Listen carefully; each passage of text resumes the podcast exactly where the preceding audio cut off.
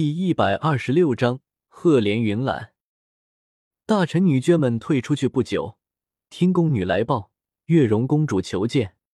红雪想着刚才在席间只是匆匆一见，没有说的话，于是便让她进来了。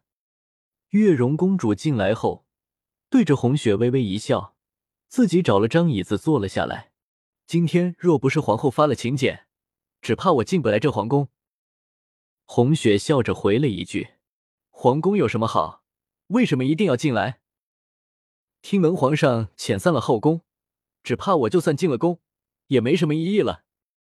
如此倒是要恭喜你了。”月容公主面上稍微有些落寞，可是很快就恢复常态，说：“我今天是想看看我那皇侄的孟兰的孩子，也就是红雪认养的儿子，性格与孟兰很像。”是个极安静的孩子，前几天刚刚赐了名，入了族谱，名字叫做赫连云岚。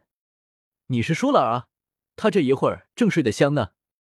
走，我带你去看看他。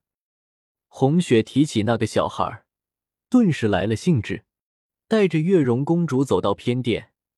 几个奶娘和宫女见皇后来了，连忙行礼。红雪做了个噤声的手势。奶娘和宫女们悄悄的退到一边。月容公主看了小皇子赫连云览的脸，顿时一惊，这也太像了，太像先帝了。又看了一会儿，觉得也不是很像。云览的脸比先帝的脸要柔和美丽一点。红雪见月容公主目不转睛的看着云览，旁边玩笑说：“这么喜欢，为什么不自己生一个啊？”月容公主听了，脸上不自觉的愣了一下。我这辈子就这样了，没什么盼头了，只求着安静的过完余生就好了。红雪这才知道，两年了，月容公主嫁出宫两年了，心结还是没有打开。她这不是不想要孩子，而是还没有接纳驸马秦风。是啊，秦风跟皇上比，无论哪一方面都没有优势。月容公主自然不会把他放在眼里了，可是她要弄清楚，这辈子陪他一起过的只有秦风了。看了一会小云览，红雪提议说：“今儿个胡国大王觐见，皇上在勤政殿上设了宴，肯定很是热闹，我们偷偷的去看看吧。”你啊，身为皇后，要去宴会哪里用得着偷偷摸摸？红雪挽着月容公主的胳膊说。偷偷的看才有意思，不然在那里坐着，还要讲什么皇家礼仪？不能乱动，不能乱看，都快把人闷死了。没等月容公主答应，红雪就拽着她的胳膊往勤政殿走去了。月容公主一边走一边说：“都是当娘的人了，还这么顽皮，皇上真把你宠坏了。”红雪与月容来到宴会的时候，正赶上两国武士的比试。红雪与月容公主两人躲在宴席边上的一棵大盆景的后面，看着一个身着胡服的男人接连胜了三局，一连三个赤月国的侍卫都被他轻而易举的打下了擂台。就在那个胡人准备以获胜者的姿态走下擂台的时候，赫连月墨忍不住了，他霍的从席上走了出来。慢着，我来陪你玩几下。那个胡国武士看出席的是一个面色略显稚嫩的少年，心中轻笑，便继续留在擂台上等候下一场比试。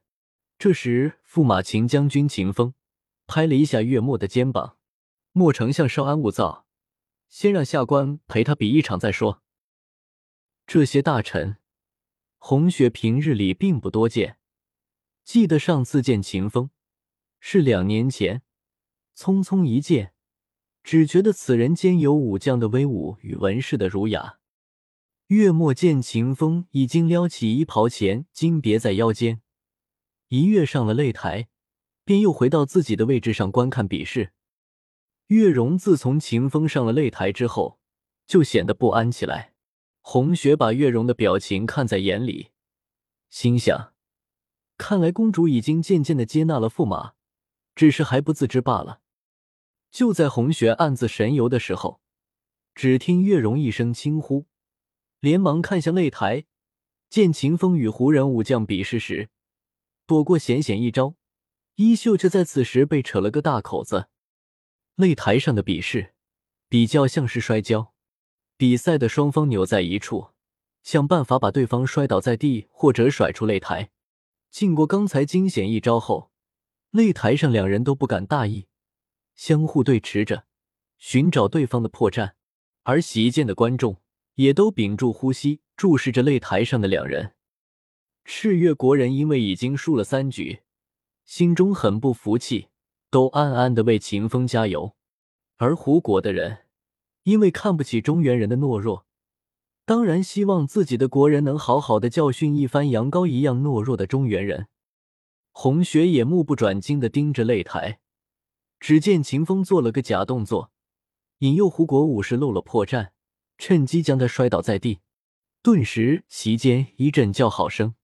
红雪见此情景，也忍不住大声叫好，根本就忘了自己是在偷偷的观看比试。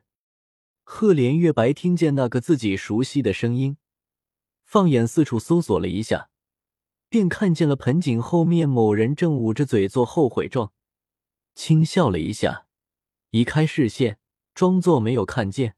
可是刚才那一声叫好，成功的引起了席间众人的注意力。红雪只得灰溜溜的离开了宴席。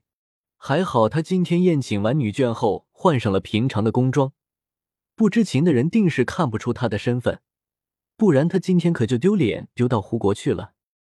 请将军是个难得的英才，公主你可真是好福气，低了如此的夫君。红雪一边往凤坤宫走，一边与月容聊天。月容听了红雪的话，一阵冷笑，也不说话。红雪见他这个样子，也不好再说什么。正在这时，一个清脆的声音响起：“喂，你们等一等。”红雪回头一看，见一个穿着大红色胡国装束的女子小跑着过来。“我刚才在席上看见你们了，你们怎么看了一会儿就不看了呢？”“我在那里看着一群男人摔跤，好没意思。”过来和你们一处玩，不介意吧？果然，胡人女子比中原女子要直爽大方，第一次见面就熟络起来。月容因为在胡国待过一段时间，对胡国的事情多少有些了解，便向红雪介绍道：“这是前胡王的小女儿锦绣公主，当初还是个小女孩，如今都长得这么大了。”哦，我认得你，你是吃月国的月容公主。他们说你已经死了。原来你没有死啊！锦绣公主心直口快，哪有当着别人的面说人已经死了的？果然，月容脸上有些挂不住，尴尬的笑了几下。